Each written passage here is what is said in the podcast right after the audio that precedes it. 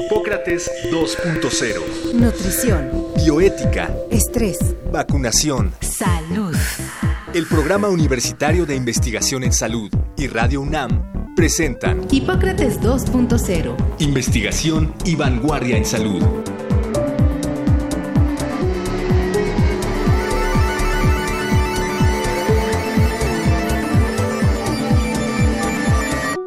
El cáncer de estómago o cáncer gástrico es una de las cinco principales causas de muerte que padecen hombres y mujeres en México.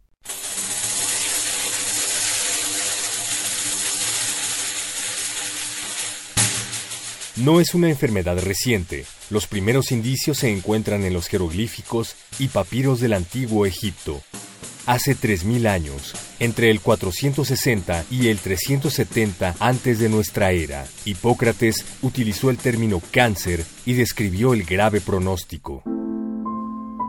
El cáncer de estómago inicia de forma local al alterar la función propia de ese órgano, así como al resto del tubo digestivo y otros órganos que se encuentran dentro del abdomen. Cuando se encuentra en etapa avanzada, altera la estructura del tórax y los ganglios. Existen varios factores de riesgo para el desarrollo de este cáncer, entre los que se incluyen componentes medioambientales, hábitos dietéticos, enfermedades concomitantes, es decir, enfermedades que ocurren al mismo tiempo, y factores genéticos. El éxito en el tratamiento sucede cuando se diagnostica oportunamente. Para hablar sobre el cáncer gástrico y las enfermedades asociadas a él, hoy, en Hipócrates 2.0, platicaremos con las doctoras Enriqueta Baridó Murguía, médico especialista en cirugía general, adscrita al servicio de gastrocirugía del Hospital de Especialidades del Centro Médico Nacional Siglo XXI del IMSS y presidenta de la Asociación Mexicana para el Estudio de Infecciones Nosocomiales, y Fernanda Torres Ruiz, médico con especialidad en cirugía y ultrasonido en endoscopía gastrointestinal.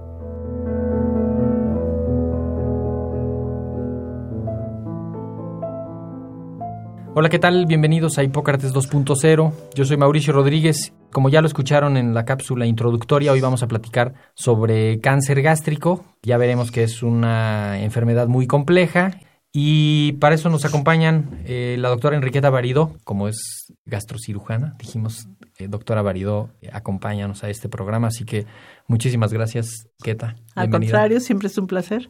Y la doctora María Fernanda Torres Ruiz, especialista en cirugía, en endoscopía, parte de su práctica clínica en el Instituto Nacional de Enfermedades Respiratorias, eh, recibir pacientes para hacer diagnósticos diferenciales, diagnósticos endoscópicos, manejo y pues un entrenamiento especial en gastro y en endoscopía. Así que bienvenida, doctora María Fernanda. Muchas gracias, Mauricio. Muchísimas gracias. Bueno, el cáncer gástrico es un problema muy importante. Dependiendo de la serie que uno vea, están las cinco principales causas de muerte, decíamos. ¿Cómo empieza un caso de cáncer? ¿Por qué hay tantísimo cáncer gástrico? ¿Y, y cómo se diagnostica? ¿Cómo empieza? ¿Cómo evoluciona? Bueno, realmente el cáncer gástrico es un proceso, nosotros lo llamamos carcinogénesis, que es como el inicio o el origen del cáncer y generalmente va a empezar con la inflamación de la mucosa del estómago. Entonces, por algún factor, la mucosa gástrica está inflamada, está agredida de manera continua, se está inflamando y esto va causando que esta mucosa vaya cambiando con el tiempo, pero es un proceso muy largo en donde influyen también distintos factores, no solamente es uno, va haciendo que podamos tener, por ejemplo, úlceras y luego esta úlcera va cambiando el epitelio que recubre el estómago y nos va a dar entonces una metaplasia, que es el cambio del epitelio. Con el tiempo y con los años esto va a volver a cambiar a otra lesión que se llama displasia hasta que al final tenemos lo que es un cáncer. Entonces, como vemos, es un proceso continuo pero que puede estar afectado en, los diferentes momentos por muchísimos factores. Y que una gastritis, pienso en el proceso inflamatorio propio en el, en el epitelio del estómago, que puede ser agudo, puede ser crónico. ¿En qué momento ya se cruza la barrera o cuándo le vamos a decir a alguien, cuidado porque esto ya está pasando los límites de lo, de lo normal, si es que hubiera una, un límite así fácil de ver? Bueno, no podemos decir que haya un límite de lo normal, pero es diferente, por ejemplo, si comimos algo y nosotros supimos, es que hoy fui y me comí esto que realmente me irritó la, el estómago y entonces yo tengo algo que nosotros decimos dispepsia, que es el síntoma de que puedo tener dolor en la boca del estómago, puede estar distendida y entonces puede ser un evento agudo que va a pasar al segundo o tercer día. Pero cuando nosotros hablamos ya de gastritis, justo como tú bien lo dices, es ya una inflamación que ya es algo crónico, que ya estamos viendo no solamente, o sea, no es como que yo solo me siento mal, pero también en el patólogo o en el microscopio ya vemos estas células que van cambiando. Sí, ya se tomó una biopsia y se está completando el análisis. Exactamente, ya hicimos como un estudio más dirigido para poder diagnosticar esta enfermedad. ¿Todos los cánceres gástricos empiezan con gastritis o no? Pues no necesariamente, todo depende del estirpe. Y un poco la mayoría, yo creo que más del 50% desgraciadamente son, son pacientes asintomáticos. Desgraciadamente, por lo menos en México y en muchos países, sobre todo en vías de desarrollo, llegan los pacientes cuando la etapa del cáncer está muy avanzada, porque, como digo, la mayoría de estos pacientes no tienen ningún síntoma. ¿Y si es que no tuvieron síntomas o que normalizaron los síntomas de la gastritis? Que no tuvieron síntomas, que no tuvieron síntomas. Hay otro tipo de pacientes que efectivamente tenían gastritis y que depende de la estirpe histológica que tengan, pueden mm. el cáncer anidarse, como se decía, en una gastritis o empezar como un cáncer espontáneo, una mucosa normal que a lo mejor estos en, de mucosa normal, donde aparece el cáncer, son cánceres asintomáticos. Pero pues una gran proporción de pacientes cuando llega, llega ya en etapas realmente avanzadas sin que hubiese tenido antes síntomas. Y, empiezan con síntomas, o sea, cuando empiezan con los síntomas, pueden irse muy rápidamente ya al médico, ¿no? Como bien lo decía la doctora Torres. ¿Y los factores comunes cuáles son? O sea, ¿cuáles son los factores de riesgo que ya están bien dichos? ¿Cuáles? Bueno, para cáncer gástrico sí hay algunos factores que se han identificado. Por ejemplo, ser hombre. Se cree que hay una protección por los estrógenos hacia las mujeres. Entonces, en todas las estadísticas siempre los hombres tienen como dos o tres veces más riesgo. Pero bueno, no quiere decir que por eso te va a dar cáncer gástrico. Exactamente. O a las mujeres no les va Exactamente. Tenemos otros factores de riesgo, por ejemplo, la exposición a Helicobacter pylori. Sí, que es con la bacteria de la gastritis, le decían alguna vez, ¿no? Exactamente. Y también la exposición ambiental, como puede ser a la dieta.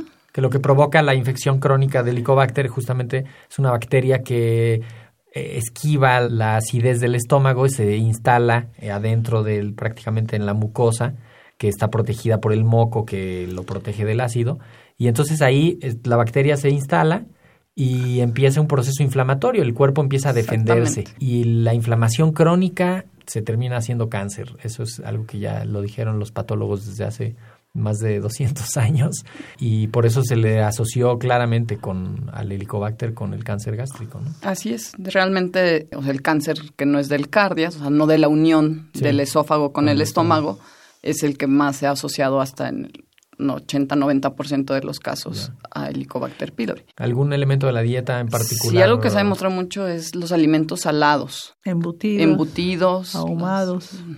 Y que embutidos son jamones, salchichas. Sí, como carnes procesadas. ¿no? Todo lo que está, hasta yo creo que algunas cosas enlatadas que contienen mucho sodio y que, ¿no? Para conservarlo. Habrá floxinas que son es una especie de hongo que crece, que manejan mucho en Asia. Esto es una de las causas más frecuentes. Y quería enfatizar algo que dijo la doctora Torres, porque del 100% de pacientes que tienen Helicobacter pylori, como el 10% hacen úlceras.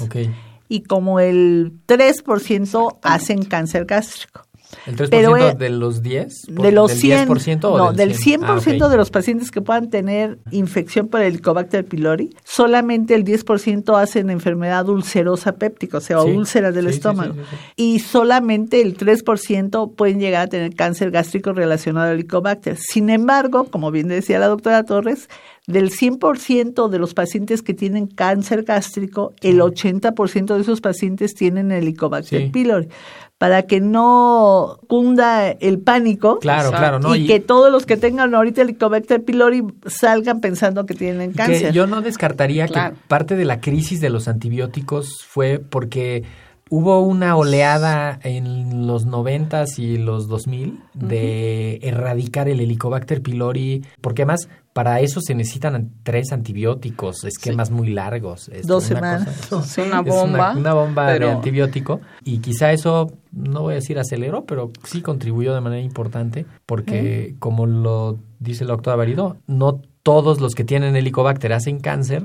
Y eso sí, casi todos los que tienen cáncer tienen Helicobacter pylori. Exactamente, pero la, prevalencia de Helicobacter pylori es casi del 50% en el mundo. Sí. se ha visto que hay algunas cepas de Helicobacter pylori que son más agresivas justo para desarrollar cáncer gástrico. Además de la bacteria, la dieta, el tabaco y el, alcohol tienen un peso importante acá, ¿verdad? Sí, se ha comprobado que el tabaquismo y el alcohol son factores de riesgo para cáncer gástrico. Fumar, tomar de manera crónica, de hecho, hasta como medio normalizado, puede ir incrementando el riesgo y haciendo que una lesión inicial casi imperceptible pues encuentre las condiciones óptimas para desarrollarse.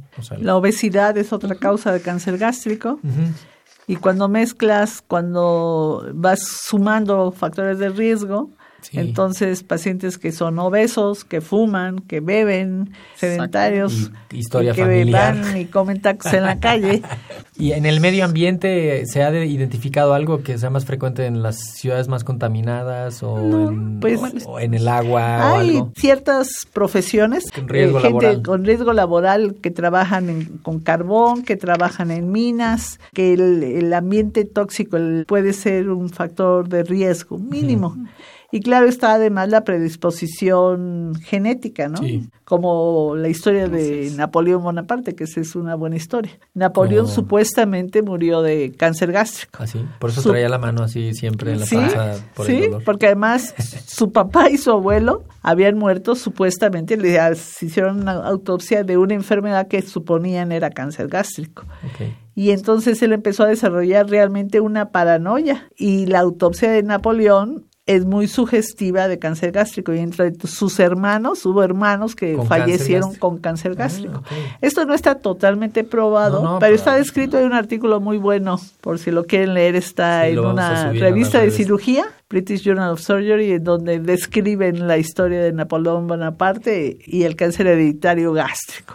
Y ahora en la medicina moderna y la pues toda la aplicación de la genómica, seguramente marcadores genéticos ya específicos que si no es causante, pero que están bien relacionados y que sí te pueden dar indicios de... Exactamente.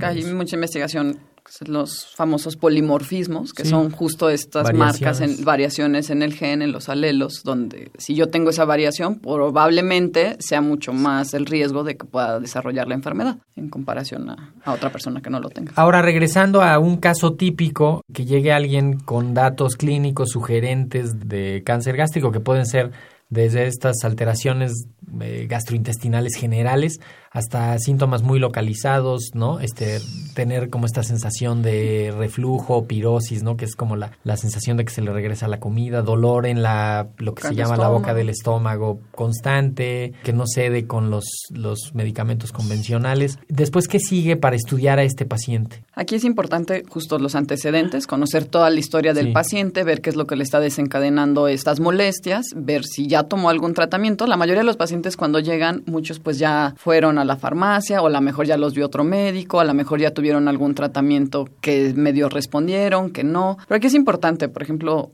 factores de riesgo en la familia y en el paciente como de alarma, por ejemplo, pérdida de peso, sangrado en las evacuaciones o hacer evacuaciones muy oscuras que nos hablen de que estamos sangrando de la mucosa del estómago. Entonces podemos hacer una endoscopía, que es introducir un tubito, tiene una cámara en la punta por la boca y con esta revisar hacia la segunda porción del duodeno.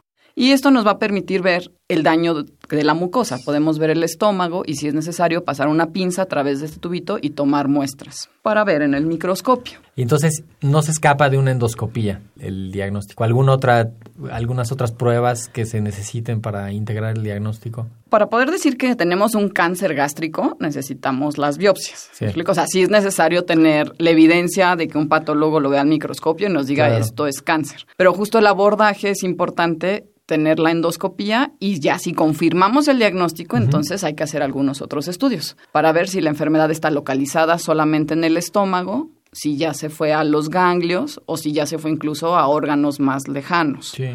Entonces a hacer una tomografía y otra herramienta endoscópica que es lo que, lo que yo hago mucho es el ultrasonido endoscópico. El ultrasonido endoscópico nos permite ver las capas del estómago y saber la profundidad de ese tumor. Nos deja ver también ganglios que están alrededor del estómago y ver si tienen, si son sugestivos o no de tener también cáncer fundamental saber en qué estadio está la enfermedad para poder decidir cuál es el mejor tratamiento. Y que sí hay una diferencia notable entre, entre uno. O sea, que se haga a tiempo el diagnóstico puede ser completamente distinto. Sí, por ejemplo, si por endoscopía nosotros encontramos una lesión de menos de dos centímetros, que todavía está en la primera capa del estómago, que es la mucosa, se puede quitar incluso por endoscopía.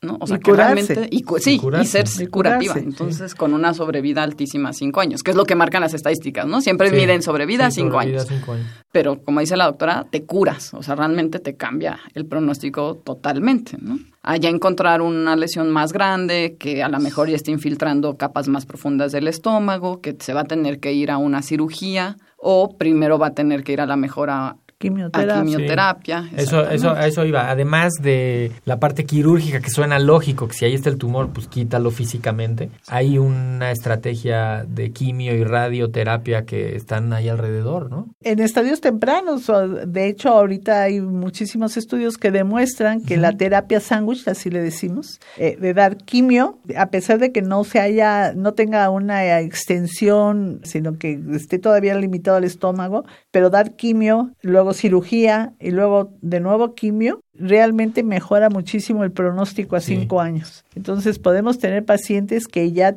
tienen una enfermedad más avanzada que sí requiere de cirugía, no como no tan pequeña como para quitarlo con endoscopía, pero que esta eh, intervención con quimioterapia reduce el tumor se opera y da un muchísimo mejor pronóstico.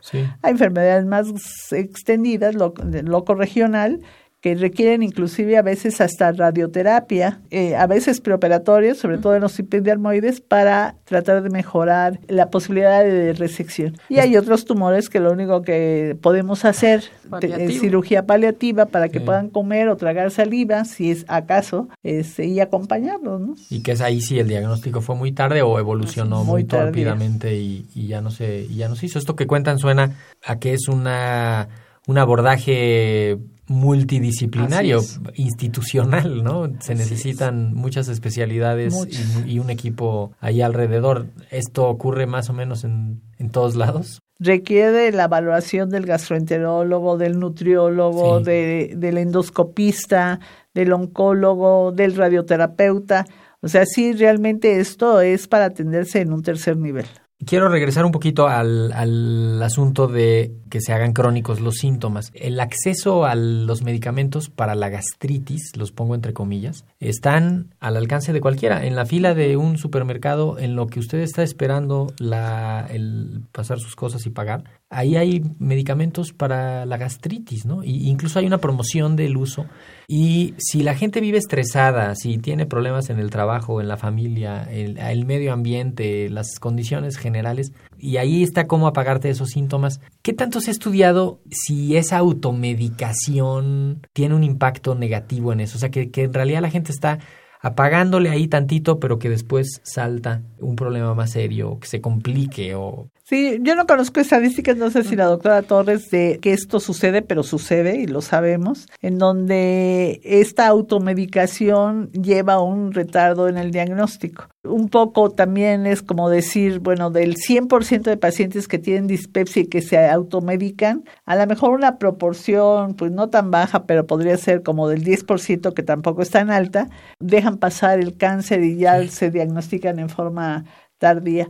Pero por supuesto, yo diría que acudir al médico es algo que es muy importante porque el médico con una buena historia clínica puede saber si el paciente tiene saciedad temprana, cuáles son sus factores de riesgo, si vale o no la pena hacerle una endoscopía, o sea... Saciedad temprana es que se llena rápido que come poco y se siente lleno. Ok, y ese podría ser un dato de que algo no está bien. Claro, porque su estómago en lugar de vaciar ya está ahí, hay un tumor que está obstruyendo, entonces se llena rápidamente o baja de peso inexplicablemente o sangra, como decía la doctora Torres. O sea, hay una serie de síntomas que sí alertan al médico capacitado y el médico tiene pues la, el conocimiento, la experiencia para determinar factores de riesgo. Básicamente es la importancia de buscar ayuda cuando no estamos bien, pero tampoco podemos, digamos, satanizar el consumo de estos medicamentos, porque realmente de la población que puede automedicarse con algún medicamento para la gastritis, pues el porcentaje que va a ser cáncer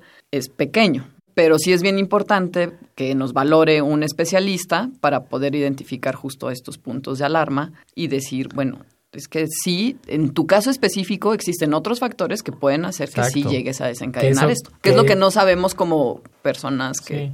Sí. que eso puede ser la diferencia. O sea, por eso sí hay que acercarse a un servicio de salud y abordar para identificar tus propios factores de riesgo. Exactamente. Ahora, el, el éxito de los tratamientos tempranos es altísimo. Así es. Un diagnóstico oportuno, como lo comentamos, te cambia completamente la, la perspectiva de la vida y además es menos agresivo, menos invasivo y tu calidad de vida va a ser pues mucho mejor. La verdad es que entre más invasivos somos en los tratamientos, pues la calidad de vida también disminuye, ¿no? En, y el, daño que se hace. Y mientras más está afectada la función, ahí es donde nos damos cuenta, se afecta la función del estómago, pero todo el tracto digestivo se, pues, se desequilibra porque precisamente no está el estómago haciendo su función. Y... Sí, bueno, y pensar en un paciente, por ejemplo, que tenga un tumor que ya lo obstruye, que no pueda comer nada, como dice la doctora, que no puedas pasar los alimentos. Ahora, la, gente que dice que tiene esofagitis y que siente reflujo y que este, come y siente que se le regresa. Eso puede ser por reflujo gastrointestinal. Pero yo sí y, perdón, eso se relaciona con cáncer gástrico. En, al, pues no necesariamente. Podría ser con cáncer esofágico si acaso, pero no con, no con cáncer gástrico. Lo que sí es que yo creo que las personas que tienen dispepsia y molestias estomacales que los lleva a automedicarse, valdría la pena la sugerencia de que vayan y se chequen Helicobacter pylori, que es algo que puede determinar si tienen una enfermedad activa no necesariamente con endoscopia. Si son menores de 54 años, que es lo que marcan las guías, se pueden hacer esta prueba de aliento de urea marcada o se pueden hacer antígeno en materia fecal, que marca enfermedad activa, porque las pruebas de sangre un poco son anticuerpos y eso lo único que marca es que en algún momento tuvieron o tienen helicobacter, pero que no están activamente enfermos. Entonces, estas pruebas de, de antígenos en materia fecal o de aliento son importantes y no son costosas y vale la pena hacérselas para no estar dejando la automedicación nada más, porque si tienen molestias, que vayan con un médico para que les haga o vayan a un laboratorio para que les hagan esta prueba. La endoscopía, porque los pacientes que esto nos lo explicará bien la doctora, después de los 55 años, o sea, a estos pacientes se les recomienda más hacer directamente la endoscopía. Sí. Sí, por, por la edad, ¿no? Porque es más riesgoso tener cáncer. Exactamente, porque tú con la edad, o sea, otro factor de riesgo para hacer cáncer es la edad. Entonces, si tenemos estos síntomas y ya nos ya nos automedicamos o ya nos dieron un tratamiento y las molestias persisten, después de los 55 años es importante. De hecho, en la cajita dice consulte a su médico. Ahí mismo dice. Entonces, es muy importante y la endoscopía nos va a cambiar completamente el pronóstico de la enfermedad. Y que no, no caigamos en la hipocondriasis de vamos a hacer una endoscopía. No, no sería... No, es como que todo, no, no, no, todo el mundo tiene que... Exactamente, ¿no? Y, por ejemplo, solo regresando a, a esta sensación del reflujo, la enfermedad por reflujo que comentabas, sí puede tener un papel importante, pero en el cáncer de la unión esofágo-gástrica. Perdón, la ruta ideal para llegar a un estudio de estos es médico general, médico internista, eh, cirujano general. ¿Qué, le, ¿Qué, le, podríamos recomendar a la gente? ¿Con su médico general, si es que tiene médico familiar? Sí, yo creo que la primera evaluación, la evaluación de contacto puede ser perfectamente bien hecha por un médico general o un médico familiar. Las, los médicos certificados para hacer endoscopías son los gastroenterólogos o cirujanos. Okay. Y todos hacemos un curso aparte después de hacer gastroenterología o después de hacer cirugía, hacemos una especialidad en endoscopía y también nos certificamos y para poder hacer esto, ¿no? Que también es bien importante ir con un médico certificado. Creo que es un consejo para todos, ¿no? para toda la gente. Que el, cuando menos en las instituciones grandes, ahí está, pues es como un requisito para poder estar ahí. Una prueba de competencia. Sí, y que, y que sí puede ser la diferencia entre el diagnóstico. Entonces, quizá el, el mensaje final, si tienen dudas acérquense a su profesional de la salud. Claro, por supuesto. Este, si persisten las molestias, igual acuda a su médico. Y conocer los factores de riesgo individuales, que ahí es donde están, donde pueden estar los detalles, ¿no? Y que no fumen, que beban con moderación, que mantengan su buen peso. Coman fruta y verdura, por favor. Comer mucha fruta y mucha verdura. Eso, eso te iba a preguntar. Ahí sí la fibra es la diferencia entre las dietas que tienen fibra y no. No, y las hojas verdes, o sea, eso está demostradísimo. Vegetales verdes amarillos disminuyen el riesgo de cáncer gástrico. Esto es y el consumo de frijol. Sí, lechuga, espinaca, apio. Pero incluso hay un estudio mexicano muy bonito donde ya vieron el consumo de frijol y de soya y disminuye el, cáncer, el riesgo de cáncer gástrico. Que es la dieta básica, o sea... Sí, comamos frijol. Y fresco. Buenísimo. Oigan, pues muchísimas gracias, doctoras Enriqueta Varido. Muchísimas gracias por venir. Y María Fernanda Torres también, muchísimas Muchas gracias. por la invitación. Esto fue todo por hoy en Hipócrates 2.0. La próxima semana vamos a hacer un programa más o menos especial porque se conmemoran los 10 años de la declaratoria de la pandemia de influenza por parte de la Organización Mundial de la Salud. La epidemia todos sabemos que empezó en abril eh, del 2009 acá en México, pero el 11 de junio justamente de ese año la Organización Mundial de la Salud declaró la pandemia de influenza y pues vamos a estar abordando ese tema para recordar eh, pues lo que pasó y lo que aprendimos y lo que hay que modificar y tendremos a dos invitados que estuvieron en la línea de batalla. Así que pues esto fue todo por hoy. Yo les agradezco su atención. Soy Mauricio Rodríguez. Quédense en sintonía de Radio UNAM. Agradecemos al doctor Samuel Ponce de León, coordinador del Programa Universitario de Investigación en Salud y coordinador académico de esta serie. El Programa Universitario de Investigación en Salud y Radio UNAM agradecen tu escucha. Te esperamos la siguiente semana para platicar sobre lo último en materia de salud e investigación en Hipócrates 2.0 investigación y vanguardia en salud. Se despiden de ti en la producción Patti Gamboa, Héctor Castañeda y Alejandra Gómez. Hipócrates 2.0, Radio UNAM. Experiencia sonora.